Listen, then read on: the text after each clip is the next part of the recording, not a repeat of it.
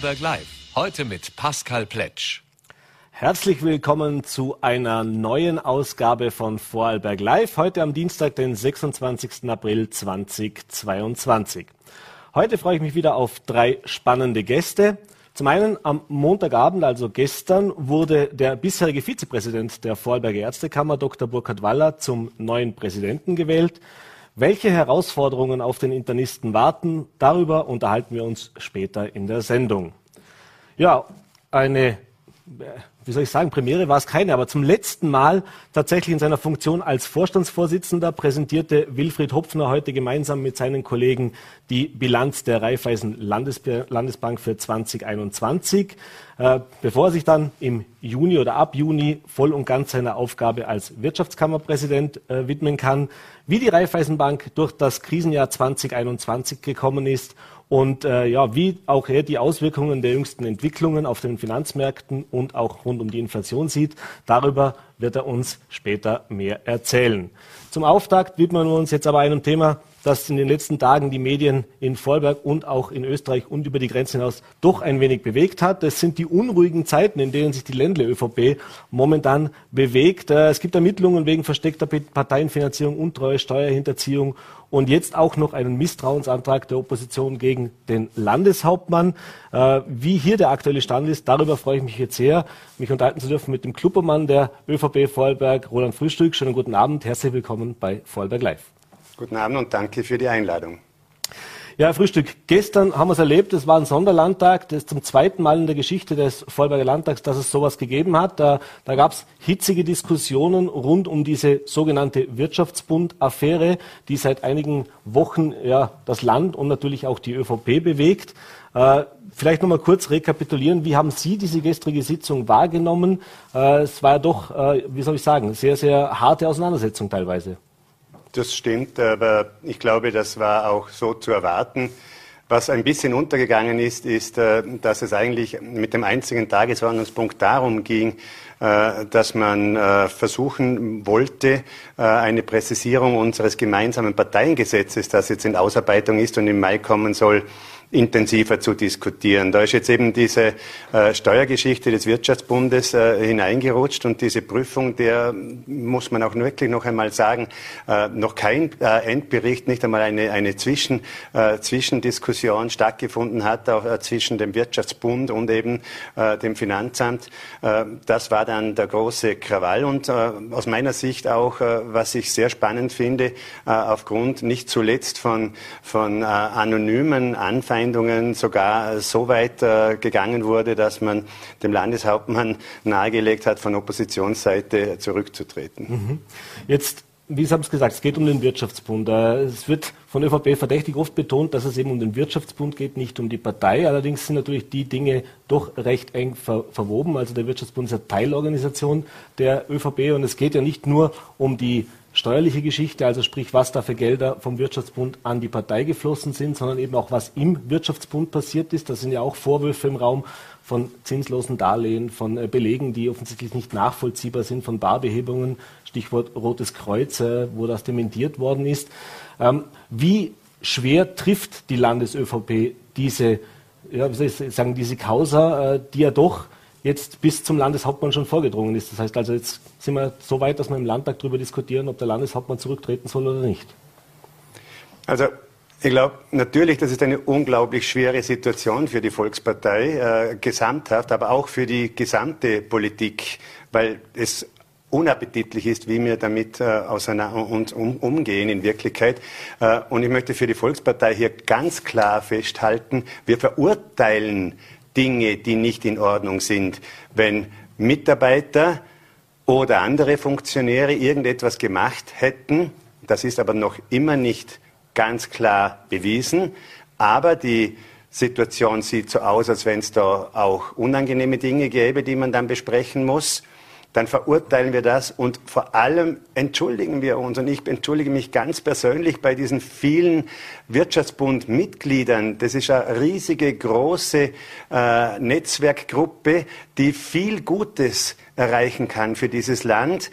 Äh, und ich entschuldige mich auch bei diesen vielen, über 800 Inserate per Jahr, äh, die gerne in diesem Netzwerk äh, deshalb auch nicht zuletzt inseriert haben, weil sie wussten, dass sie mit 20.000 Auflage, so viel sind das nämlich bei diesem Produkt, ein gutes Produkt haben und sie sich unter Umständen da drinnen bestens vernetzt auch Geschäftsanbahnungen organisieren konnten. Und das finde ich ganz, ganz besonders schade, dass das eben sich so entwickelt hat. Und noch einmal, äh, ich glaube, es wurde dort sehr viel Gutes auch gearbeitet, aber diese unappetitlichen Dinge, die gehören auf den Tisch. Wenn man Steuern in irgendeiner Form nicht bezahlt hat, dann sind die zu bezahlen. Wenn es Strafzahlungen geben wird, dann wird man die natürlich auch äh, bezahlen. Aber es muss zuerst bitte alles ordentlich abgewickelt sein. Und das ärgert mich ganz besonders, das möchte ich schon auch noch da, äh, da, dazu sagen. Da, da gibt es einen, einen, Raum im Untersuchungsausschuss und wir fordern, und da fordert man etwas an und dann kann man da hinein und zwei Stunden später und auf diesen Papieren steht eindeutig, dass die Weitergabe nicht in Ordnung ist. Zwei Stunden später haben die Medien, und ich freue mich für Sie, alle diese Unterlagen. Mhm. Jetzt verständliche Kritik, aber ist das nicht jetzt vielleicht auch die das wurde ja auch kritisiert im Nachgang auch zur gestrigen Landtagssitzung. Vielleicht jetzt einfach der falsche Zeitpunkt, mit diesem Argument zu kommen. Ihr, Ihr Koalitionskollege, äh, der Landtagsabgeordnete Weber, hat das ja auch in seiner Rede angesprochen, dass man da jetzt vielleicht nicht den, den Überbringer, praktisch den Postboten zum Täter macht. Es stimmt schon, dass jetzt Unterlagen nicht für die Öffentlichkeit bestimmt waren, aber gehen tut es ja darum, was darin in diesen Unterlagen steht. Und das sind ja zumindest jetzt mal Anschuldigungen, gegen, die, wegen denen auch ermittelt wird. Also Sie haben es richtig gesagt, äh, abgeschlossen ist dieses Verfahren natürlich noch bei weitem nicht, aber es gibt zumindest Hinweise und Indizien. War es im Nachhinein jetzt vielleicht auch zur gestrigen Sitzung vielleicht nicht auch ein bisschen ein Fehler, sich jetzt zu sehr darauf zu konzentrieren und diese Worte, die Sie jetzt auch hier gefunden haben, also diese klare Entschuldigung, dieses klare Statement auch des Bedauerns auszudrücken, dass das gestern, zumindest was man, wenn man jetzt die Beobachter der gestrigen Sitzung ansieht, dort ein bisschen zu kurz gekommen ist. Das mag sein, nur es war natürlich gestern auch der Zeitpunkt, wo der Clubobmann das, das den ganzen großen Bogen spannen musste. Äh, ich habe in meiner Rede, nur diese Dinge kommen dann halt nicht end, äh, total durch, ich habe mich ganz genau gleich entschuldigt wie heute auch bei den Funktionären und Funktionären, bei den Menschen draußen, weil wir machen da wirklich in weitesten Teilen einen großartigen Job und das gilt für mich auch für die Opposition. Ich glaube nicht, dass jemand in die Politik geht, um nur andere anzupatzen. Wir wollen ja in Wirklichkeit etwas weiterbringen für dieses Land. Am Ende ist aber genau so eine Causa und das ist vielleicht das absolut Schlimmste an dem Ganzen. Der Grund dafür, dass wir draußen so ankommen, wie das jetzt der Fall ist. Wir haben sehr viele Beschlüsse, die wir gemeinsam fällen, vor allem in Krisenzeiten, haben wir schon oft bewiesen, dass wir über die Fraktionen hinaus gute Arbeit machen können, miteinander. Das gibt es in anderen Bundesländern nicht.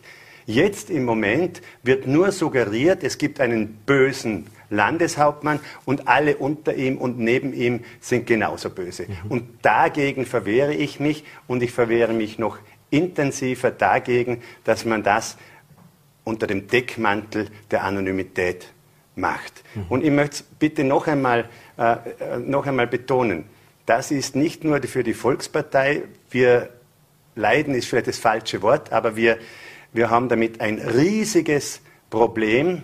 Und da geht es nicht darum, ob die eine oder andere Funktion erhalten bleibt. Es geht darum, dass man in diesem Land das Gefühl haben soll, dass die Menschen seit Jahrzehnten mhm. in einem perfekten, großartig organisierten Umfeld Arbeit finden, dass ihre Sicherheit gewährleistet ist, dass ihre Kinder gut erzogen werden und dass wir in Würde alt werden dürfen. Mhm. Jetzt hat der Landeshauptmann relativ kurz nach Bekanntwerden der Vorwürfe schon gesagt, äh, ja, er sieht ein, dass er vielleicht auch zu lange zugesehen hat. Äh, die Frage, die sich natürlich immer wieder stellt, jetzt weiß ich schon, Sie sind Clubobmann, das heißt in erster Linie natürlich für das zuständig für die Agenten, die im Landtagsclub passieren. Aber ist das wirklich glaubwürdig, dass man da sagt, wir haben das über Jahre nicht mitbekommen oder wollte man da zu wenig hinsehen? Ist das, a, ist das schon so ein Punkt, den man sich auch als Vorwurf ein bisschen gefallen lassen muss? Denn jetzt wissen wir schon, es ist eine große Organisation, aber wir sind doch am Ende ein kleines Bundesland. Jeder kennt auch jeden, arbeitet lange zusammen, da gibt es ja schon enge Verstrickungen. Das ist wahrscheinlich eines vom Schwierigsten, dass man das äh, den Menschen erklärt, der wird schon etwas gewusst haben oder es wird schon etwas bicken bleiben. Das ist für mich eine, eine fast unerträgliche Situation, aber ich muss das wirklich noch einmal erklären. Ich nehme es vielleicht her mit dem, mit dem Fußball und mit dem Sport. Der Fußballverband in Wien, das ist die Landes-ÖVP. Mhm. der hat seine, der hat seine anderen Verbände, neun Verbände herum. Und so haben wir unsere Landesorganisation oben und unsere sechs Teilorganisationen sind die Landesverbände. Mhm. Und ich, ich sage das ganz offen, wir können in den Verein und zugleich Teilorganisation, Wirtschaftsbund, von der Landespartei nicht hineinschauen. Das ist nicht vorgesehen. Da gibt es gewählte, gewählte Mandatare, gewählte Funktionen und die sind dafür verantwortlich. Jetzt kriegen wir natürlich immer wieder, weil die, die machen das ja sehr professionell, die bilanzieren. Diese Zahlen bekommen wir, da weiß man das, aber da sieht man doch nicht bitte, was mit irgendeinem Auto geschehen ist oder eine Überweisung ans Rotes Kreuz. Das sieht doch bitte der Herr Landeshauptmann nicht. Sie waren, Sie sind, oder Sie sind ja auch in der Bregenzer Stadtvertretung aktiv und einer der Vorwürfe, die jetzt aufgeht, oder Sie waren aktiv, Entschuldigung, also stimmt, genau, ja. Also, aber Sie waren in der Bregenzer Stadt. Ich bin auf der Liste auf dem genau, vorletzten Platz. Aber Sie waren, Sie waren zumindest in der Vergangenheit äh, auch aktiv in der Landespolitik tätig. Jetzt gibt es ja da auch. Gemeindepolitik. Ja, Gemeindepolitik, ja, genau. Habe ich was ja. gesagt? Ah, Entschuldigung. Macht ja. nichts. So, jetzt haben wir es richtig. Also, der Roland Frühstück war lange Jahre in der Bregenzer Stadtvertretung und war in der Gemeindepolitik aktiv. Einer der Punkte, die jetzt hier auch ans Tageslicht gekommen sind, sind neben den Zahlungen des Wirtschaftsbundes an die Landespartei, wo man schon sagt, das war zur Unterstützung der Wahlkämpfe, äh, auch dass einzelne Gemeinden im Gemeinderatswahlkampf unterstützt worden sind. Das heißt, äh, 2015 waren das um die 20.000 Euro laut den Unterlagen, die uns vorliegen, die an die Stadt Bregenz oder an die ÖVP Bregenz überwiesen worden sind. Ich habe es mir mal angesehen. Sie haben damals die Gesamtwahlkampfkosten somit um die 120.000 Euro angegeben, die in diesem Wahlkampf äh, verwendet wurden. Also Pi mal Daumen knapp 20 Prozent dieses Wahlkampfbudgets stammten vom Wirtschaftsbund. Äh, jetzt gibt es natürlich hier, wenn das alles ordnungsgemäß versteuert und überwiesen worden ist, jetzt mal zumindest rechtlich keine Konsequenzen. Aber es gibt seit Jahren, in den, gerade in den Gemeindewahlkämpfen, immer die Diskussion über Wahlkampfobergrenzen, über das man sagt, wir plakatieren nicht mehr und so weiter. Und da waren Sie jetzt tatsächlich, nehme an, Sie haben das auch gewusst, dass dieses Geld im Wahlkampfbudget, Teil des Wahlkampfbudgets war. Äh, Im Nachhinein betrachtet oder auch für die Zukunft gesehen, verstehen Sie, dass das auch Unmut auslöst? Nicht nur bei den anderen wahlwerbenden Parteien, die natürlich mit teilweise deutlich geringeren Budgets arbeiten müssen, sondern auch bei den Menschen draußen? Das, also ich möchte zwei Dinge äh, da unterscheiden. Jetzt das eine nach hinten betrachtet in diese Zeit, mhm. die Sie jetzt ansprechen, das andere in die Zukunft betrachtet. Wenn ich das nach hinten betrachte, dann habe ich in keinster Weise persönlich mhm. ein Problem, denn in der Stadt Bregenz gibt es unter anderem etliche aktive Wirtschaftsbundmitglieder. Die wollten einen guten Wahlkampf machen und haben sich an den Wirtschaftsbund gewendet, mhm.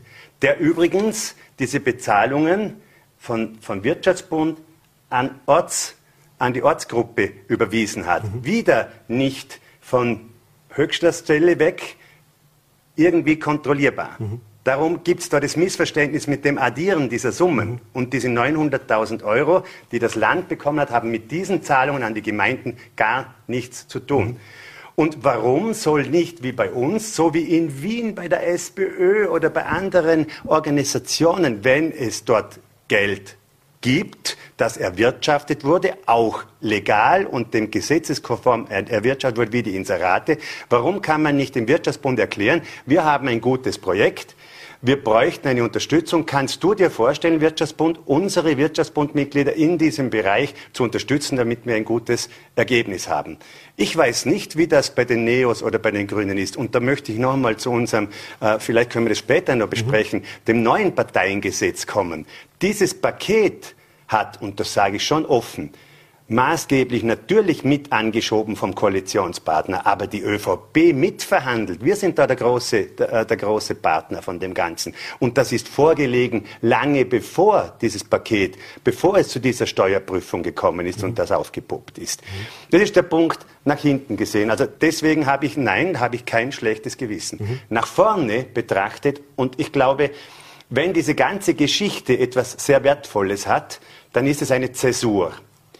Und zwar eine Zäsur, dass wir auch erkennen müssen, dass diese Organisation noch einmal von oben vielleicht mehr Rechte bekommen muss, dort hineinzusehen und dass alle drei Teilorganisa äh, alle sechs Teilorganisationen in Zukunft neu organisiert werden müssen. Wir haben schon gestern Abend im Parteivorstand darüber diskutiert und ich bin überzeugt, dass der Landesparteiobmann hier eine Initiative setzen wird. Es muss möglich sein, und da gebe ich Ihnen zu 100 Prozent recht, dass man innerhalb des nächsten Jahres, das geht nicht so schnell, das muss man wissen, da gibt es äh, wirklich großen Diskussionsbedarf, das ist auch vielleicht extern dann begleitet, dass man in einem halben Jahr, einem Jahr klar erkennen muss, wie ist das strukturiert, wer kann wo hineinschauen. Und ich bin dem Karl-Heinz Rüdesser, und das wird auch überhaupt nicht gewürdigt, das finde ich so schade, wenn solche Persönlichkeiten sich aus der Pension heraus in den Dienst der Sache stellen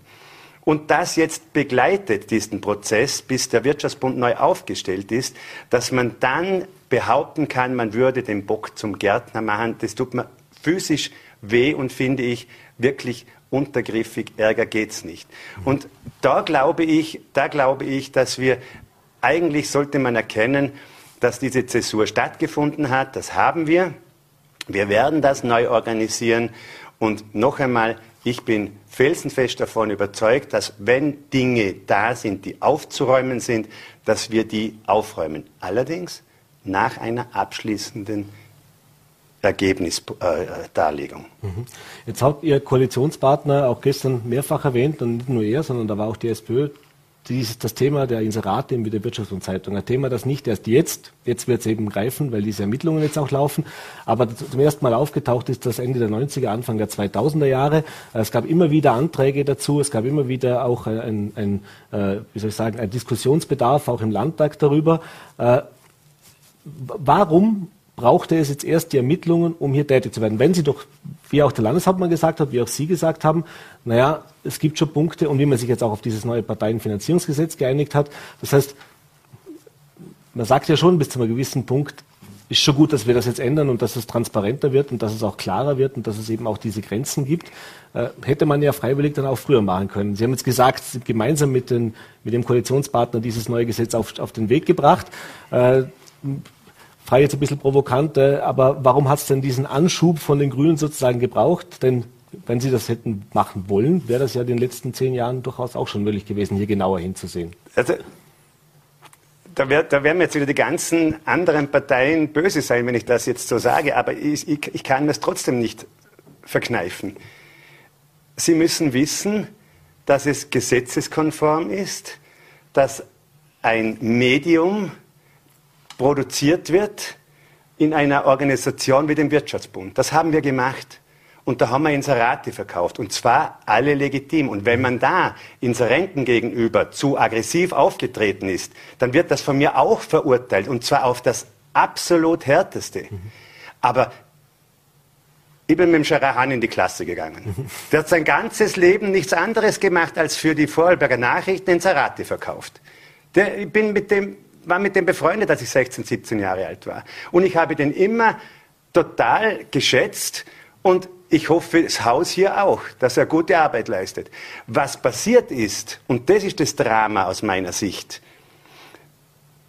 man darf niemanden, und das muss aber auch erst bewiesen und nachgewiesen werden, man darf niemanden in irgendeiner Form drängen, das mhm. zu tun. Und es ist doch für mich hoffentlich wichtig, wenn ich jetzt ein, ein, ein Banker bin und ich weiß in den, diesem Produkt, inseriert Bank 1, 2, 3 und 4, dann möchte ich auch dabei sein, weil 20.000 Abonnenten dieses Blatt sehen.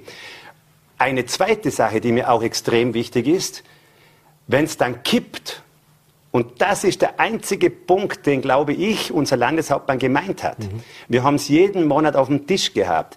Und viele, viele Jahre war das Produkt so. Mhm. Dann kommt ein neuer Geschäftsführer, der hat offensichtlich eine andere oder neue Motivation gehabt. Und dann wird es immer ein bisschen dicker. Und wenn das dann kippt, dass da mehr oder weniger zwei Drittel Inserate sind und nur noch ein Drittel Redaktion, dann ist das nicht mehr gesund. Und da hätten wir vielleicht, das habe ich aber auch, ich habe es mhm. halt nicht gemacht, mhm. da hätten wir vielleicht auch aufpassen können. Aber wir können auf der anderen Seite nicht wissen, wie das versteuert wird. Mhm. Und das möchte ich schon auch festhalten. Es wurde immer versteuert. Und zwar jedes einzelne Inserat. Allerdings sieht die Finanz das jetzt so, dass es nicht mehr reicht mit diesen 5% Inseratenabgabe, sondern es hätte, weil es so dick geworden ist mit den, mit den Inseraten, hätte mit 20% Mehrwertsteuer versteuert werden müssen. Und das ist die Situation. Jetzt äh, die gesamten Vorwürfe, die auf dem Tisch liegen, die beziehen sich auf die letzten Jahre, sage jetzt mal die letzten zehn Jahre zurück ungefähr, äh, was hier auf den Tisch gekommen ist. Äh, können Sie äh, wir wissen ja alle nicht, was noch in diesen Unterlagen oder was da vielleicht noch zuteil kommt. Wir erleben ja momentan auch, dass sich jeden Tag irgendjemand zu Wort meldet. Äh, Sie haben es vorher schon angesprochen, zum Beispiel auch dieser Unternehmer mit dieser eidesstaatlichen Erklärung. Äh, dass da noch mehr kommt, dass da vielleicht auch was noch von anderen Teilorganisationen kommt zum Beispiel. Weil Sie haben es gesagt, es gibt ja noch mehr neben dem Wirtschaftsbund. Äh, oder schaut man sich das jetzt schon mal proaktiv auch von Seiten der Landespartei genau an? Ich kann Ihnen, das habe ich vorhin ganz ernst gemeint. Also die, diese Organisation ist so, wie sie ist. Wir werden die neu organisieren. Mhm. Dafür setze ich mich wirklich intensiv ein. Und der Landeshauptmann ist da ganz extrem interessiert, dass das auch passiert. Ich kann Ihnen deswegen nicht beantworten, ob irgendwo etwas kommt. Ich kann es mir nicht vorstellen, mhm.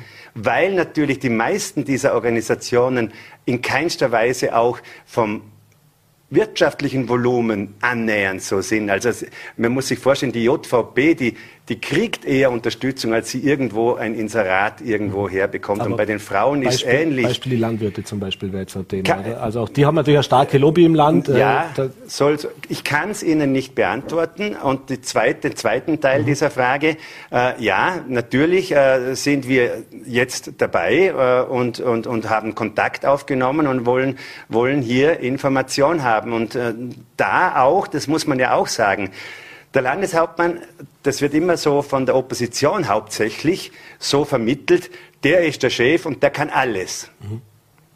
Ich sage es ganz brutal, wenn der, der, der, Pensionistenverband sich so organisieren möchte, wie es bei den SPÖ-Kollegen ist, der hat sich nämlich in dem Bereich von der SPÖ selber eigentlich abgetrennt, ist ganz draußen. Mhm.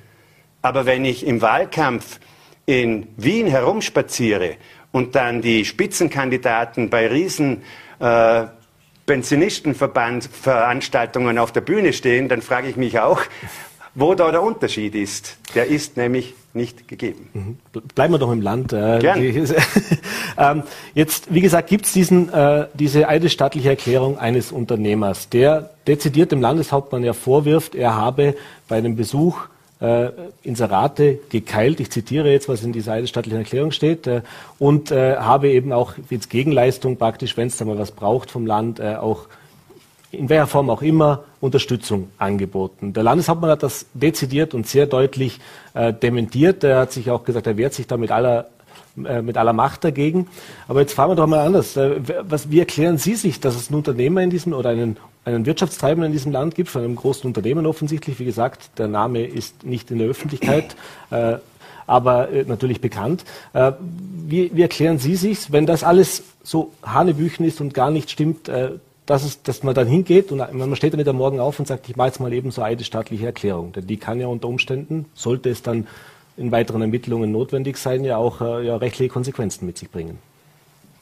Haben Sie eine Erklärung dafür? Zwei oder drei Punkte habe ich dazu, die ihm auch sehr wichtig sind und danke wirklich für diese Frage. Zum ersten einmal, ich bin mit äh, Markus Wallner bald 20 Jahre bekannt und ich kenne ihn. Und Markus Wallner, wie jeder Mensch, hat auch Vor- und Nachteile.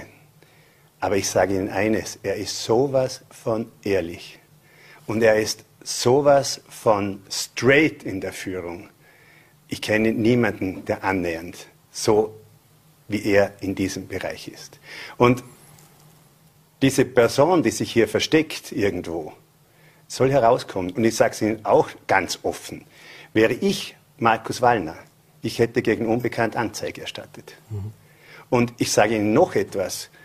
Wenn er sich nennt, übrigens spannend, führender Vorarlberger Unternehmer, hat man so, wird mhm. diskutiert, so locker. Ja, dann soll er doch bitte aufstehen. Und dann soll man doch bitte die vielen Unternehmer in diesem Land auch fragen, ob das etwas ist, das unser Landeshauptmann macht. Ich bringe Ihnen sofort 500, das ist nur aus dem Bauch mhm. heraus, mhm. die sagen, so etwas kann ich mir nicht vorstellen, dass der Landeshauptmann, und zwar Unternehmer, mhm. so etwas tut. Und ich will es nochmal in irgendeiner Form noch verstärken. Er hat das nicht nötig. Mhm sind leider schon am Ende der Zeit. Aber eine Frage zum Abschluss noch. Jetzt gibt es diesen Misstrauensantrag, den die Opposition eingebracht hat. Äh, der wird Anfang Mai dann im Landtag auch behandelt werden, äh, beziehungsweise auch zur Abstimmung kommen.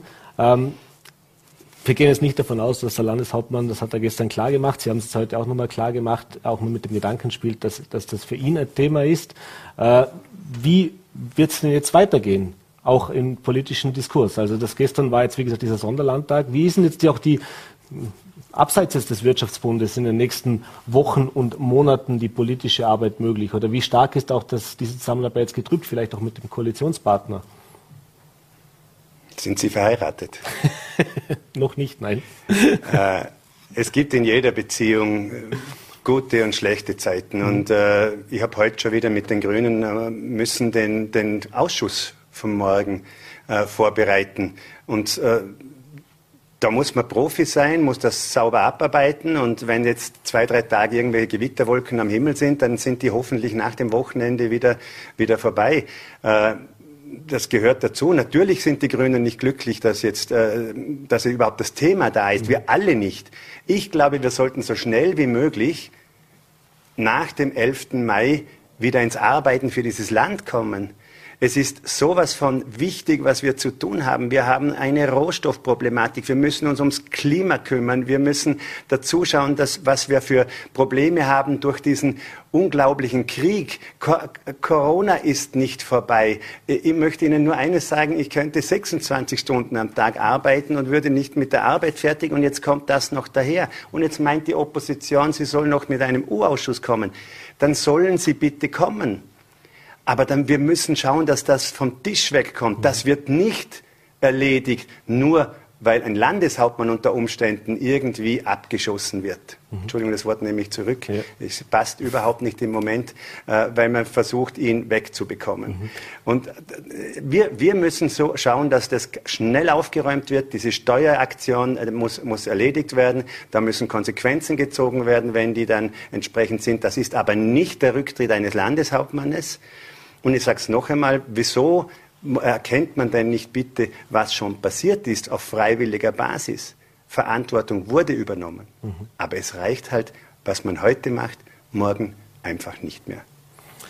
Herr Klobermann, wir könnten noch lange weiter ja, diskutieren, glaube ich. Gerne. Ich bedanke mich jetzt zumindest mal für diesen Besuch bei uns im Studio, dass Sie auch Stellung dazu nehmen. Äh, wünsche noch einen schönen Abend und es wird sicher in den nächsten Tagen und Wochen das ein oder andere noch zu besprechen geben. Vielen Dank. Danke Ihnen auch, es war sehr angenehm. Ja, und wie angekündigt, machen wir jetzt weiter mit einem, der heute in anderer Funktion da ist, aber in einer gewissen Art und Weise natürlich auch schon in diesem Studio zu dem Thema Wirtschaftsbund äh, Stellung genommen hat. Heute wollen wir uns aber über seine noch Profession und seine noch Firma unterhalten. Wilfried Hopfner, äh, noch der Vorstandsvorsitzende der Raiffeisen Landesbank. Schönen guten Abend, herzlich willkommen bei Vorarlberg Live. Hallo, schönen Nachmittag und danke für die Einladung. Ja, Sie haben heute gemeinsam mit Ihren Kollegen das äh, Jahresergebnis, die Jahresbilanz für 2021 vorgestellt. Und die war, wie bei vielen großen Betrieben, trotz Krisenjahr 2021 mit Corona-Pandemie, Rohstoffknappheit, äh, Teuerung etc. Wir könnten da jetzt auch eine endlose Aufzählung machen, was alles nicht so läuft momentan, wie wir es uns vorstellen. Äh, ein sehr erfreuliches. Sie haben ein Rekordjahr erzielt. Äh, ich habe es vorher kurz noch angesehen. Betriebsergebnis um 33 Prozent gesteigert im Vergleich zum Vorjahr, knapp 105 Millionen Euro äh, erwirtschaftet. Äh, die, ja, könnte man sagen, das letzte Jahr war ein schwieriges Jahr und da würden uns wahrscheinlich alle zustimmen. Warum lief es denn trotzdem so gut? Ja, es ist angesprochen, es lief der Vorberger Wirtschaft so gut und das ist ja das Erfreuliche und es hat sich Gott sei Dank bewahrheitet, was ich und wir seit Beginn der Pandemie erhofft haben. Die Vorberger Unternehmungen, die international ausgerichteten Unternehmen, der inländische, sozusagen der Vorberg interne Markt, das sind einfach hervorragend aufgestellte Unternehmungen, die sich hervorragend in den Märkten positioniert haben und die haben Gott sei Dank nach dem kurzen Schock und der Kurzarbeitswelle. Und es gab äh, nach meinem Wissen ja noch kaum einmal eine solche Phase, wo wir Rekordarbeitslosigkeit, 60.000 Menschen in Kurzarbeit und danach in kürzester Zeit auf die niedrigste Arbeitslosenquote zurückkommend. Und gleichzeitig gab es noch nie so viele offene Stellen wie gerade jetzt. Also das zeigt einfach die Prosperität der Wirtschaft und äh, auch die Resilienz der Wirtschaft und wir Banken und wir regionalen Banken, ich möchte fast sagen, wenn es der Wirtschaft gut geht, geht es den Banken gut. Wenn es der Wirtschaft nicht mehr so gut geht, dann ist es wichtig, dass starke Banken da sind, die helfen können. Und genau das haben wir in, zu Beginn der Pandemiephase machen können. Mhm. Und die zwei Jahre haben jetzt gezeigt, dass wir die Vorberger Wirtschaft sich hervorragend entwickelt hat. Wir konnten damit unser Kredit aus, unser Kreditwachstum deutlich steigern. Wir haben auf der Einlagenseite die Einlagen steigern können. Wir haben im Wertpapiergeschäft, im Provisionsgeschäft zulegen können. Und am Ende des Tages führt das zu einem sehr guten Ergebnis. Und wenn es den Unternehmen gut geht und keine Risikokosten anfallen. Das ist für uns Banken ja das große Thema. Das habe ich vorher gemeint. Mhm. Das Betriebsergebnis ist nur halb so viel wert, wenn viele Insolvenzen sozusagen das Ergebnis wegnehmen. Und die letzten fünf Jahre und davon zwei Pandemiejahre, Pandemiejahre gab es keine Risikokosten. Und so konnten wir unsere Kapitalsituation verbessern und sind jetzt gut aufgestellt für Herausforderungen, die sicher wieder kommen werden. Mhm. Ist das auch etwas, was man sich für die Zukunft auch merken muss? Normalerweise ist es ja so, dass in Krisenzeiten oder wenn man absehbar hat, okay, oh, jetzt kommen schwierige Zeiten auf uns zu, dass man in erster Linie mal erst einmal auch auf die Ausgabenseite schaut, sprich auch äh, Kostenreduzierung macht. Das haben jetzt die Banken in den letzten Jahren äh, schon vielfach gemacht. Das heißt mit Filialschließungen, auch äh, mit gewissen Personal, nicht Nachbesetzungen oder auch Abbau, nicht nur bei der Raiffeisenbank, das ist in, über alle Banken in, im, im Land eigentlich so gewesen. Äh, aber Sie haben es gerade gesagt, es ist in erster Linie aber dem positiven Geschäftsergebnis zu verdanken und weniger dem, dem Einsparen? Oder wie würden Sie schätzen, was, was hat da welchen Anteil an diesem Ergebnis auch? Ja, danke für diese ergänzende Frage. Natürlich haben vor allem die Erträge und das, was im Markt aus den Kundenbeziehungen resultiert, den größten Impact größten mhm. Einfluss. Mhm. Aber wir Banken sind wie jedes andere Unternehmen. Wir müssen uns anpassen an neue Marktgegebenheiten, an neues Kundenverhalten, an die digitalen Herausforderungen. Und da gilt es auch ein ganz straffes Kostenmanagement zu haben. Und das haben wir in den letzten Jahren auch gemacht und gehabt. Unsere Erträge sind deutlich besser und stärker gestiegen im vergangenen Geschäftsjahr als unsere Aufwendungen. Und das führt dann am Ende des Tages zum deutlich verbesserten Betriebsergebnis. Mhm. Jetzt haben Sie heute in der Pressekonferenz auch noch ein bisschen den Ausblick auf dieses Geschäftsjahr gegeben, beziehungsweise auch Ihr Nachfolger. Äh, es war die letzten Jahre jetzt immer so, dass man sehr, sehr gute Ergebnisse einfahren konnte. Jetzt wissen wir, die Zeiten werden nicht einfacher. Das heißt, jetzt haben wir noch zu allem, was wir schon hatten, äh, noch einen Krieg auf europäischem Boden, traurig genug, wo natürlich auch mit der Raiffeisenbank International ein kleiner Teil, aber doch auch die Raiffeisen Landesbank äh, genau hinschauen muss, wie sich das weiterentwickelt. Wir haben eine Rekordinflation eigentlich dieses Jahr äh, zu erleben, eine Preissteigerung auf fast allen Bereichen. Und äh, das bedeutet natürlich auch, dass es vermutlich noch mal schwieriger wird, das Ergebnis von diesem Jahr vielleicht zu halten oder zu verbessern. Das heißt, da ist man schon ein bisschen vorsichtiger jetzt, was dieses Jahr anbelangt.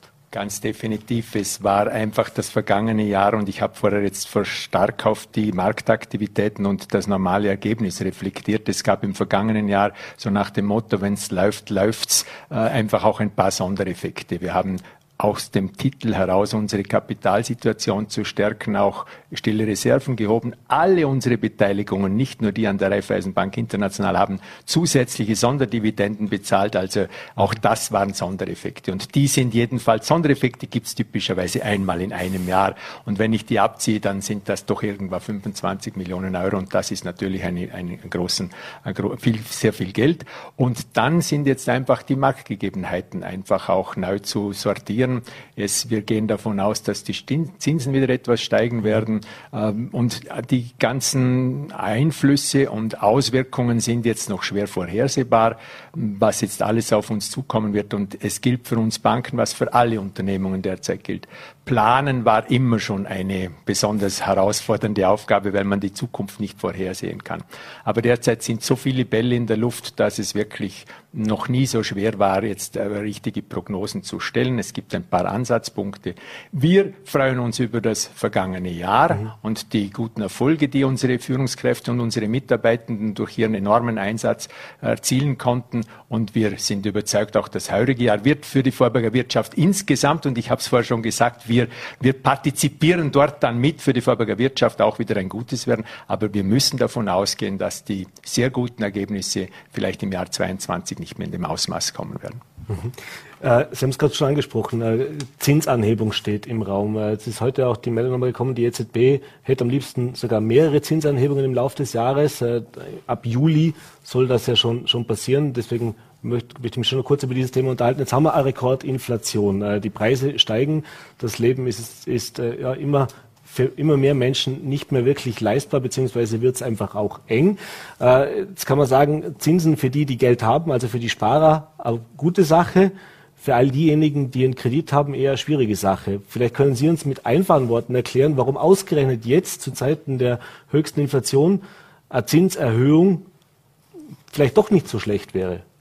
Die Zinserhöhung ist eine äh, unabdingbar notwendige, weil sie damit etwas ähm, den Druck herausnimmt aus dem, aus dem Wachstum. Aber natürlich richtig angesprochen, äh, die Kredite werden etwas teurer werden. Wir gehen nicht davon aus, dass es äh, exorbitante Steigerungen bei den Zinsen geben wird. Die langfristigen Zinsen sind allerdings in den letzten ein, zwei Monaten extrem angestiegen, aber die kurzfristigen, und die sind vor allem jetzt von der EZB-Indikation abhängig, sind noch, ähm, noch eben auf diesem Minus von, äh, vom ähm, Einlagenzinssatz der EZB ausgehend, der Euribor bei minus 45 mhm. in der Größenordnung.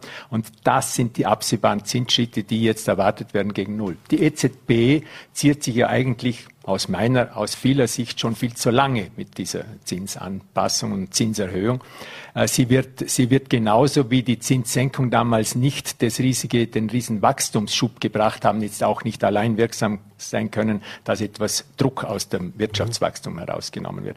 Die Zinsanpassungen sind eine Möglichkeit, dort etwas zu steuern. Aber die EZB hat eben nicht nur die Inflation im Auge, sondern auch die Staatsverschuldung und die Euro-Situation. Und das sind, das ist so diese, dieses ja, Spannungsfeld, in dem sich die EZB-Zinsentscheidungen äh, eben äh, in den letzten Monaten und, und eigentlich Jahren ergeben haben. Und jetzt gehen wir davon aus, dass es für die Sparer, und das bleibt, das ist leider Gottes die, die unangenehme Botschaft, auch wenn es wieder ein bisschen Zinsen geben wird. Die Realverzinsung wird deutlich negativ mhm. bleiben, weil die Inflation und ich muss es ehrlich so sagen, wie ich es im Moment empfinde. Mit Ausnahme der EZB kenne ich keinen Analysten, der eine zwei- oder dreiprozentige Inflationsrate in den nächsten Jahren glaubt, sondern es sind alle deutlich darüber. Ich glaube schon, dass wir im Moment vielleicht den Pick erreicht haben und im nächsten Jahr die Inflation etwas zurückgehen wird. Aber vier, fünf, sechs Prozent sind alle mal im Raum. Und wenn es dann die Zinsen mit, mit 0, sollen es 0,5 sein, dann ist die Realverzinsung einfach ähm, negativ. Und Faktum ist, die Sparer sind eigentlich die Zahler äh, dieser, dieser Zeche und die müssen dort jetzt auch mit ihrem nochmal, das Geld ist ja nicht deswegen weniger und deswegen ist der Spar nicht uninteressant, weil nominell ist das Geld ja da, mhm. aber die Kaufkraft wird, geht verloren und das ist ja über die Inflation ausgedrückt. Mhm. Jetzt haben Sie es gesagt, äh, wir haben ein Rekordergebnis erlebt, auch in den letzten Jahren immer sehr gute Ergebnisse und das war ja genau das Thema, dass die Banken gerade auch zu Beginn der Zinssenkungen, auch der Negativzinsen, den wir gesagt haben, denn de facto war es ja dann so, das Geld, das da war, musste dann, also hat praktisch gekostet. Das war dann, äh, die Banken haben draufbezahlt sozusagen, je mehr Geld sie an validen Mitteln auch auf der Seite hatten. Trotzdem ist es gelungen, in den letzten ein, zwei Jahren, äh, oder auch schon länger eigentlich, in den letzten drei Jahren, drei, vier Jahren sogar schon, das Geschäftsmodell auch so zu adaptieren, so zu ändern, so auch sich weiterzuentwickeln, dass man, dass man trotzdem eben dieses Wachstum erzielen konnte. Auch das etwas, was man im Vergleich zu den Jahren davor gelernt hat über diese Krise hinweg, dass Banken vielleicht künftig, äh, ja, wie soll ich sagen, noch, noch äh, flexibler werden müssen, dass man sich noch kreativerer Mittel auch bewegen muss, dass diese klassischen äh, Bankgeschäfte die, äh, der Vergangenheit angehören? Also dass die Erträge einer Bank setzen sich einer regionalen Bank im Wesentlichen aus dem angesprochenen Zinsgeschäft, das ist der absolut größte Teil zusammen, mhm. und aus den Provisionserträgen. Das sind die Erträge aus den Zahlungsverkehrsabwicklungen, aus Wertpapierprovisionen, aus Versicherungen, aus der ganzen Palette an Produkten, die wir anbieten. Und ähm, diese, diese ähm, ich glaube, ich glaube nicht, dass die Banken jetzt besonders ähm, progressive Geschäftsmodelle entwickelt haben, sondern es ist eigentlich ein, ein Geschäft, Einlagen für die Kunden hereinnehmen, die Sicherheit für die Einlage garantieren, dass das Geld einfach wirklich auch nominell zumindest da ist, mhm. äh, dort ein verlässlicher Partner zu sein und auf der anderen Seite die Wirtschaft mit Krediten zu versorgen. Und aus der Spanne sozusagen zwischen Spareinlagenzins und Kreditzins, aus der leben wir. Und da muss man schon sagen, es waren nicht die kreativen Geschäftsmodelle, die jetzt das Zinsergebnis äh, ermöglicht haben, sondern es war, die EZB hat natürlich die Geschäftsbanken etwas unterstützt. Die Ankaufsprogramme sind nicht nur den Staaten zugute gekommen, sondern haben auch das Geschäftsbankenmodell unterstützt, sodass wir auch auf der Refinanzierungsseite von dem etwas profitieren konnten und damit die Kreditzinsen, die ja praktisch bei minus 0,5 begonnen haben, auch in, entsprechend äh, in der Kalkulation unterbringen kann. Mhm. Letzte Frage zum Abschluss noch. Äh, die Raiffeisen Landesbank, eine Regionalbank, lange Jahre hat es geheißen und hat man gesehen, auch damals in der Bankenkrise, hat man gemeint, es können nur noch die großen Konzernbanken überleben und die Zeit der Regionalbanken, der kleinen lokalen Geldinstitute ist Geschichte. Äh, in Vorwerk nicht nur die Raiffeisenbank, da gibt es ja noch andere Bankinstitute, aber Sie haben es auch bewiesen, offensichtlich geht es sehr wohl. Äh, ist das so ein bisschen diese Rückbesinnung der letzten Jahre auch auf, auf, die regionalen, auf die regionalen Dinge, dass diese großen an den Weltmärkten operierenden Banken äh, zwar funktionieren können, aber eben auch ganz, ganz schnell der Schuss nach hinten losgehen kann und dass es am Ende des Tages vielleicht doch sinnvoller ist, auch diese regionalen Strukturen auch langfristig zu erhalten. Ich bin felsenfest davon überzeugt, dass es gut ist, dass es regionale Strukturen gibt, nicht nur für Banken, sondern im Handel und ganz generell. Und das hat schon jetzt die Pandemie aufgezeigt, dass es manchmal gut ist, wenn es eine Nähe gibt. Mhm. Wir haben festgestellt, dass dieses Just-in-Time-Systeme, diese Lieferketten, diese, dieses irgendwo immer am billigsten Ort kaufen und dann irgendwie über logistische Möglichkeiten halt doch dafür sorgen, dass das dann die Ware oder was immer es dann ist, dort ist, wenn man es braucht. Es hat sich ja gezeigt, dass das nicht funktioniert. Auch da wird das Geschäftsmodell für viele Unternehmungen steht auf dem Prüfstand und muss angepasst werden. Mhm. Und ich sage es immer gerne, für uns Banken, äh, die Dinosaurier sind ausgestorben und die Ameisen leben schon hunderte Millionen Jahre auf der Erde. Ich glaube, es braucht immer beides. Es braucht Strukturen für die großen internationalen Konzerne. Da müssen die Banken, die großen internationalen Banken Banken dazu passen. Und in der Region gibt es viele Unternehmungen, die sind Klein- und Mittelbetriebe, gibt es natürlich auch große Unternehmungen, die in die große Welt hinausgegangen sind, die zum Teil aus Vorberg heraus zum Weltmarktführern geworden sind. Und da sollte die Bank auch dazu passen. Und wir regionalen Banken passen zu den Menschen, die hier leben und arbeiten und zu den Unternehmungen, die hier arbeiten. Und wir können auch die internationalen Banken äh, zu einem gewissen Teil auch mit begleiten. Und das ist das Geschäftsmodell, um auf das Thema Geschäftsmodell nochmal zurückzukommen. Mhm. Das ist heute erfolgreich und da bin ich überzeugt, weil Bankgeschäft ist auch ein Geschäft mit Beziehungen und zwischen Menschen und da werden wir auch in der Zukunft erfolgreich sein können. Das wäre ein perfektes Schlusswort, aber ich muss noch eine letzte Frage nach, äh, nachschieben. Als Sie, äh, an Sie als Finanzexperten und als langjährigen Banker. Jetzt haben wir gehört dieser Tage, dass äh, Elon Musk den Kurznachrichtendienst Twitter kaufen wird. Äh, und wir wissen, Elon Musk ist dafür bekannt, dass er gerne mal irgendwelche Tweets schon in der Vergangenheit abgesetzt hat, die dann massive Auswirkungen auf das Finanzgeschäft hatten. Sprich, dass da Aktienkurse seines eigenen Unternehmens, aber auch anderer Unternehmen extremen Schwankungen aus, ausgesetzt wird, äh, bis hin zu, dass es fast schon ja, explodiert nach oben oder eben auch nach unten für manche Firmen dann teilweise auch kritisch geworden ist. Als Privatperson, als Banker und als Finanzexperte, wie sehen Sie so ein Gebaren, beziehungsweise was, was macht das mit unserer Welt auch, wenn es mittlerweile möglich ist, dass eine Person über einen Kurznachrichtendienst, der in Kürze auch noch selbst gehören wird, die Finanzwelt mehr oder weniger zumindest kurzfristig auf den Kopf stellen kann? Es ist in der Tat so, dass in den vergangenen Jahren vieles Gutes passiert ist, aber diese Konzentration von sehr viel Geld und damit verbunden sehr viel Macht auf wenige Köpfe, und Elon Musk ist ja nur ein Beispiel mhm. für viele andere, das zeigt schon eine große Abhängigkeit. Und wenn Sie das jetzt in Bezug auf die Börsen und die Kurse ansprechen, dann ist ein Aktienkurs ja etwas, was sich normalrechnerisch ermittelt, nämlich das Eigenkapital durch die Anzahl der Aktien ist der Kurs. Mhm. Wir wissen aber alle, das ist die Theorie mhm. und die Praxis ist, dass es dann Aktienkurse immer auch etwas mit der Psychologie der Menschen zu tun haben. Und genau in diese Richtung wirkt natürlich dann ein solcher Mensch. Und Elon Musk gilt jetzt als einer der hätte ich beinahe gesagt, alles, was er angreift, wird zu Gold. Manchmal braucht er etwas länger, aber er hat bewiesen, dass er es kann. Aber er hat natürlich und beweist auch tagtäglich die Macht der sozialen Medien. Mhm. Heute kann man wir wissen das, Revolutionen auslösen oder aber auch verhindern. Und gerade jetzt auf, in Bezug auf die Börsenkursentwicklungen, ich sage es ganz ehrlich, ich sehe es eher kritisch. Mhm. Wenn man es allerdings weiß, dass es so ist, dann könnten wir ja darauf reagieren, indem wir nicht sofort nachhüpfen, wenn er was tut. Mhm. Aber die große Masse wird es vermutlich doch tun und insofern passiert da Marktbeeinflussung die man ihm zumindest nicht vorwerfen kann, dass es irgendwo heimlich tut, sondern macht es ja dann ganz öffentlich. Nicht das Insidergeschäft der Vergangenheit. Es ist definitiv nicht als Insidergeschäft gemäß Aufsicht zu sehen. Genau. Alles klar. Herr Hopfner, wir sind leider am Ende der Zeit. Ich bedanke mich für den Besuch im Studio. Ich glaube jetzt tatsächlich das letzte Mal als Raiffeisen äh, Vorstandsvorsitzender, aber die neue Funktion ruft er schon und wie wir vorher schon vom Club und beim Frühstück auch gehört haben, die Wirtschaft in Vorberg, da gibt es auch sicher einiges zu tun, da wird es nicht langweilig, da werden wir uns sicher an dieser Stelle wiedersehen. Bedanke mich, alles Gute, schönen Abend. Danke für die Einladung und für die Möglichkeit und die Vorberger Wirtschaft und die ich schon mehrmals angesprochen habe, die hervorragend aufgestellt ist, die liegt mir am Herzen und ich möchte über die Wirtschaftskammer an dem Thema auch weiterarbeiten dürfen. Dankeschön. Vielen Dank. So, und ich habe es angekündigt, freue mich jetzt auch sehr, ihn begrüßen zu dürfen, den frisch gewählten, frisch gebacken hätte ich fast gesagt, aber es ist der frisch gewählte, einstimmig gewählte äh, Obmann der Vorarlberger Ärztekammer, Präsident der Vorarlberger Ärztekammer, Entschuldigung, äh, Dr. Waller. Schönen guten Abend, herzlich willkommen bei Vorarlberg Live. Danke für die Einladung. Ja, Dr. Waller, Sie waren schon in den vergangenen Jahren der Vizepräsident. Äh, jetzt mit der Wahl und mit der gestrigen Bestellung dann auch einstimmig zum Präsidenten gewählt worden. Wie lange mussten Sie denn überlegen, diese Funktion überhaupt wahrzunehmen, jetzt noch einen Schritt weiter praktisch nach oben, also nach vor den Vorhang auch zu gehen?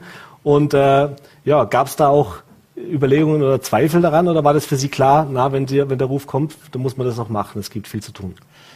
Also ich bin ja schon relativ lange in der Kammer. Ich bin schon seit 1999 in der Kammer tätig, war schon äh, der Obmann der Angestelltenärzte, dann der niedergelassenen Ärzte. Und natürlich gibt es da schon Überlegungen, ob es auch gewisse Verschleißerscheinungen und auch Alterserscheinungen gibt. Es ist dennoch so, dass die letzten Jahre und auch die Zukunft äh, extrem spannend sind. Wir haben einen äh, wunderbaren Beruf und wir haben in der Kammer die Möglichkeit, äh, uns direkt selber zu vertreten in einer relativ kleinen Einheit. Und diese Chance wollte ich wahrnehmen und habe mich deshalb dafür entschieden und gehe da auch mit Freude und Kraft dran. Wir wollen jetzt gerade reden, was sind so die großen Themen, die auf Sie warten? Ich habe mal ein paar herausgesucht.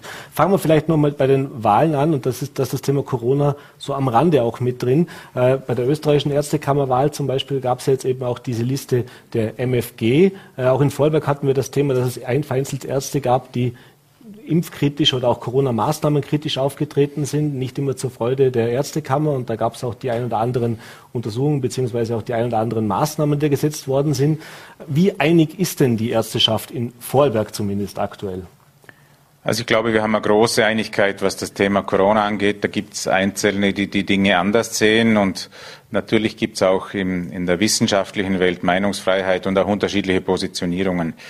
Äh, ich erlebe kaum, dass es bei uns Leute gibt, die ganz weit weg von der, Reali von der Realität oder von der Wissenschaft sind. Schwerpunktmäßig ist es manchmal so, dass man ein bisschen Sorge hat, ob es zu weit abdriftet. Aber grundsätzlich, glaube ich, ist das in der Vorarlberg-Ärzteschaft kein großes Thema. Mhm. Ist das aber auch so, dass Sie auch, ich sage jetzt mal Ärzten, die vielleicht mit durch die ein oder anderen Äußerungen aufgefallen sind, auch die Hand reichen, dass man hier nochmal versucht, äh, gemeinsam auch auf einen Nenner zu kommen? Oder sprich, äh, hier auch diese Einigkeit noch weiter auszubauen, auch wenn es nur vereinzelte sind? Also das eine ist einmal, dass die Kammer keine Meinungen vorgibt in dem Sinn, dass es keine Meinungsfreiheit bei Ärzten gibt. Also jeder darf sich äußern und dort positionieren, wo er glaubt. Die Kammer hat die Aufgabe zu schauen, ob das, was gemacht wird, außerhalb der Wissenschaft ist. Wir haben den gesetzlichen Auftrag, wissenschaftlich fundiert zu arbeiten. Und wenn es dort Hinweise gibt, dann prüfen wir das. Und bis jetzt sind alle diese Prüfungen, die wir da eingeleitet haben, letztendlich auch im Sand verlaufen. Also bis jetzt hat es keine äh, Ärzte gegeben, die sozusagen hinausfallen, weil sie irgendwo abseits stehen. Äh, das war alles in dem Bereich, zumindest das, was nachweisbar war und das, was in diesen Verfahren und Untersuchungen angeschaut wurde, dass niemand äh, hinausgehen musste aus der Ärzteschaft. Insofern ist natürlich die die Möglichkeit der Patientinnen da, dass sie Ärzte aufsuchen, denen sie vertrauen. Und letztendlich ist es ja auch so, dass gerade solche Ärzte teilweise einen großen Zulauf haben. Ähm, das will ich nicht weiter bewerten. Da stimmen die Menschen selber ab, wo sie hingehen. Mhm. Äh, sie haben es vorhin schon gesagt, Sie waren auch lange Zeit der Sprecher der niedergelassenen Ärzte und die niedergelassenen Ärzte ist ein Thema, das ganz Österreich oder auch bei uns in Vorarlberg ein großes Thema ist, nämlich, dass es immer weniger äh, Ärzte gibt, die sich bereit dazu erklären, eine eigene Praxis zu eröffnen.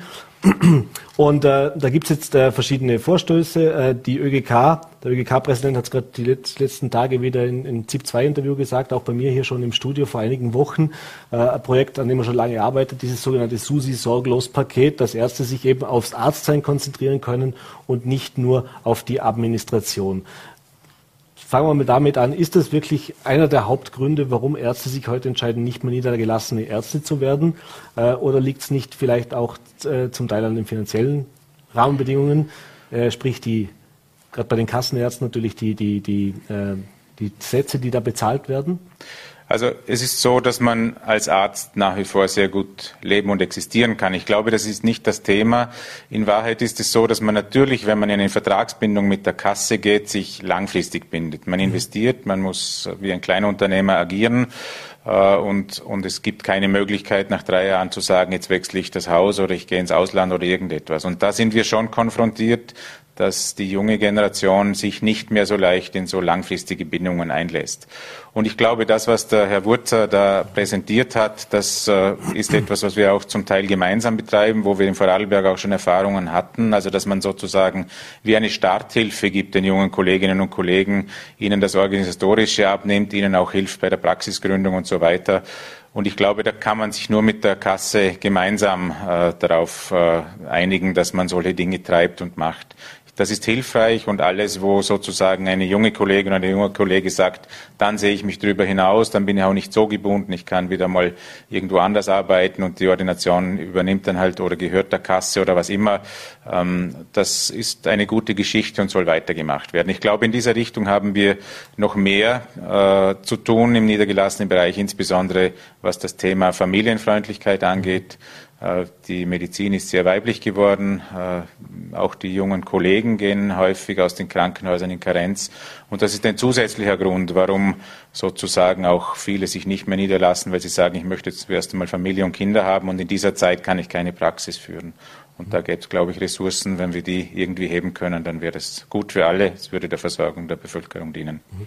Aktuell ist das aber hauptsächlich noch Privatinitiativen, die diese Ärztehäuser machen. Also es gibt vereinzelte Modelle.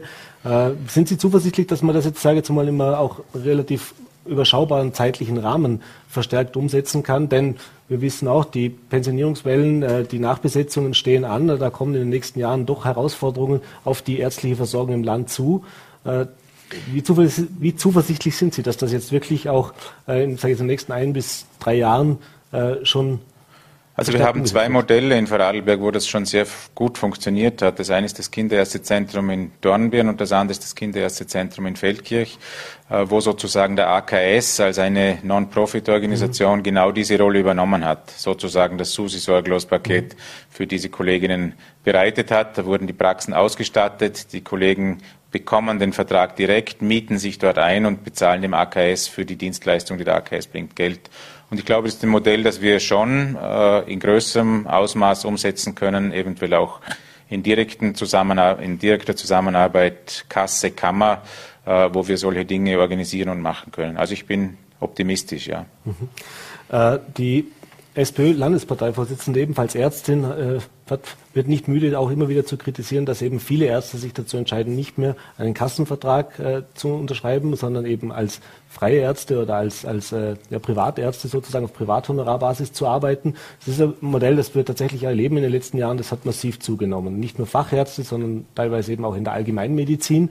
Äh, wie kann man denn dem entgegenwirken? Ist das eine Möglichkeit eben es, ist ja nicht nur, es geht ja nicht nur darum, dass man sich entscheidet, der Praxis zu öffnen, sondern am Ende des Tages hört man es natürlich auch, äh, dass es eine finanzielle Geschichte ist. Naja, da gibt es unterschiedliche Zugänge. Wir haben ja auch vom Obmann Hus von der ÖGK gehört, dass er die Idee hätte, den Wahlarztrückersatz streichen zu wollen. Ähm, letztendlich sind das Aktionen, die gegen die eigenen Versicherten gehen. Also ich mhm. glaube, äh, der Wahlärztebereich äh, funktioniert drum so gut, weil auch sehr viele Menschen sehr gerne zu Wahlärzten gehen und den vielleicht etwas äh, verbesserten Service oder irgendetwas in Anspruch nehmen. Ich glaube, der Appell kann hier nur an die ÖGK sein, gemeinsam optimale Bedingungen für Kassenärzte zu schaffen, so dass der Kassenvertrag attraktiv ist und dass man sich nicht irgendwie geknebelt oder kontrolliert oder irgendetwas von der Kasse fühlt, was ja tagtäglich schon auch wieder bürokratische Hürden und ähnliches in der Kassenpraxis macht. Und hier sollten wir alles tun, die Kassenverträge so attraktiv zu machen, dass wir sie besetzen können. Mhm. Äh, neben den Ärztemangel, weil sich die Menschen nicht mehr dazu entscheiden, in der Praxis zu öffnen, haben wir auch ein grundsätzliches Problem, dass wir eben zu wenig Studienabsolventen haben, also zu wenig junge auch Ärzte sich entscheiden oder, oder junge Menschen sich entscheiden, den Beruf eines Arztes zu ergreifen. Äh, das war vor einigen Jahren war es hauptsächlich der Facharztmangel, der uns beschäftigt hat. Mittlerweile hat sich das wirklich schon über alle Disziplinen eigentlich ausgestellt, oder fast alle Disziplinen, sagen wir es mal so, aber zumindest auch in der Allgemeinmedizin ein Thema, in der Kindermedizin. Sie haben vorher diese zwei Ärztehäuser eben angesprochen, auch da lange Probleme, Nachfolger zu finden. Äh, jetzt gibt es eben diesen Vorstoß auch dieser medizinischen Privatuni in Vorarlberg. Äh, das heißt, Studium hier im Land und damit die höhere Chance, dass die Ärzte dann eben auch nach dem Studium hier im Land bleiben. Ist das ein probates Mittel? Also ich glaube, der Ansatz, dass genügend junge Kolleginnen und Kollegen in die Medizin finden, ist ein wichtiger. Und da ist einmal zunächst sehr wichtig, dass man denen hilft, die sich für Medizin entscheiden, dass sie ihre Studienplätze bekommen. Das ist ein reales Problem und es macht sicher Sinn zu schauen, dass genügend Menschen im Studium Platz finden. Äh, die regionale Universität Vorarlberg ist eine Möglichkeit, aber ich würde glauben, man muss hier sehr vorsichtig nachdenken. Wir sollten uns nicht überfordern, weil Menschen, die sozusagen hier ausgebildet werden, brauchen auch gute Ausbildner und die Ausbildner kommen in der Regel aus der Medizin. Das sind nämlich Ärzte, die irgendwo tätig mhm. sind. Und wir stellen gerade fest, dass wir hier eben nicht überflüssige Ressourcen haben. Also möglicherweise macht es auch mehr Sinn, sich an die Uni Innsbruck oder an irgendwelche großen Universitäten dran zu hängen und vielleicht hier Vorarlberger Studienplätze zu organisieren oder so etwas. Ich kann das nicht äh, ganz ablehnen. Das ist ein Ansatz, den man sich gut überlegen muss, aber grundsätzlich muss man ihn kritisch anschauen. Mhm. Kommen wir schon fast am Ende der Sendezeit, aber zwei Fragen hätte ich noch. Die eine kommen wir noch mal kurz zum Thema Corona zurück. Das ist ein Thema, das auch in der Ärzteschaft, wie gesagt, für viel Belastung, für viel Diskussionen gesorgt hat und natürlich auch teilweise für viel Diskussionen mit den Patienten auch gesorgt hat. Jetzt gibt es seit wenigen Tagen die Empfehlung auch des dritten Stichs für Kinder ab fünf. Äh, wie es im Herbst weitergeht mit Booster für alle. Momentan heißt die Empfehlung noch für Risikopatienten oder einer gewissen Altersgruppe eben. Äh, aber auch da noch nicht so ganz klar, was uns erwartet. Äh, ja, wie, bereitet sich, wie bereiten sich die Ärzte auf diesen Herbst vor und äh, wie sehen Sie auch diese Maßnahmen oder diese Empfehlungen, die jetzt da auch in dieser Zeit immer wieder kommen? Also ich glaube, den Booster für die Kinder kann man so weiterempfehlen. Das ist vom Nationalen Impfgremium so entschieden und da sind die besten Impfköpfe in Österreich dran, die solche Empfehlungen aussprechen. Also ich glaube, das kann man so übernehmen. Äh, auf den Herbst bereiten wir uns so vor, dass wir mit allen Eventualitäten rechnen. Wir wissen nicht, ob eine neue Mutation kommt. Wir wissen nicht, ob dann die Impfung hilft oder nicht. Jedenfalls gehen wir schon davon aus, dass wir im Herbst wiederum eine größere Menge an Patientinnen äh, boostern werden. Äh, wie wir gesehen haben, sind die Schutzwirkungen der Impfungen etwas kürzer, als wir uns das erhofft haben. Gerade beim vierten Stich hat man gesehen, dass das bei Omikron zumindest nur etwa zehn Wochen einen verstärkten Schutz mhm gibt, so dass man tatsächlich den vierten Stich oder das Auffrischen auf den Herbst verlagern muss. Mhm. Jetzt ist die Aufforderung an alle Menschen, die sozusagen den dritten Stich noch nicht gehabt haben, sich den auch äh, geben zu lassen. Das ist eine gute Vorbereitung für den Herbst. Und bei denen, die es dann zeitlich brauchen, den vierten Stich im Herbst. Das ist der derzeitige Stand. Mhm. Was wir gelernt haben mit, mit äh, SARS-CoV-2 ist, dass Veränderung das Wesentliche ist und das schnelle Reagieren. Die Regel ist, ja. Äh, ganz kurze Antwort bitte noch zum Schluss, weil wir sind wirklich schon fast am Ende der Zeit, aber äh, vielleicht auch eben auf die nächsten Jahre den Ausblick. Äh, wir haben jetzt einige Maßnahmen besprochen, die dazu führen können, dass wir eben nicht in einen größeren Ärztemangel hineinkommen, dass eben die Grundversorgung weiter gesichert ist. Äh, wie optimistisch sind Sie, dass wir in den nächsten Jahren äh, die für uns in Vorarlberg sehr hohem Niveau gewohnte medizinische Versorgung gewährleistet sein wird, auch noch in fünf Jahren? Also ich denke, dass wir alle Anstrengungen aufbringen werden, dass das funktioniert. Das können wir nicht als Ärztekammer machen. Wir sind letztendlich auch nicht die, die für die Versorgung zuständig sind, aber wir werden das äh, mit den Partnern, insbesondere mit dem Land und mit der Kasse, sehr intensiv betreiben. Und ich denke, wir werden unser Niveau halten und wo es geht auch ausbauen. Wunderbar. Herr Dr. Waller, ich bedanke mich für den Besuch im Studio, wünsche Ihnen einen schönen Abend und natürlich vor allem gesund bleiben. Danke, alles Gute. Und das war's mit unserer heutigen Ausgabe von Vorarlberg Live. Ich hoffe, es hat Ihnen gefallen. Wie gewohnt, morgen wieder 17 Uhr, Voller.de, VNRT und Ländle TV. Würde mich freuen, wenn Sie dabei sind. Bis dahin einen schönen Abend und bleiben Sie gesund.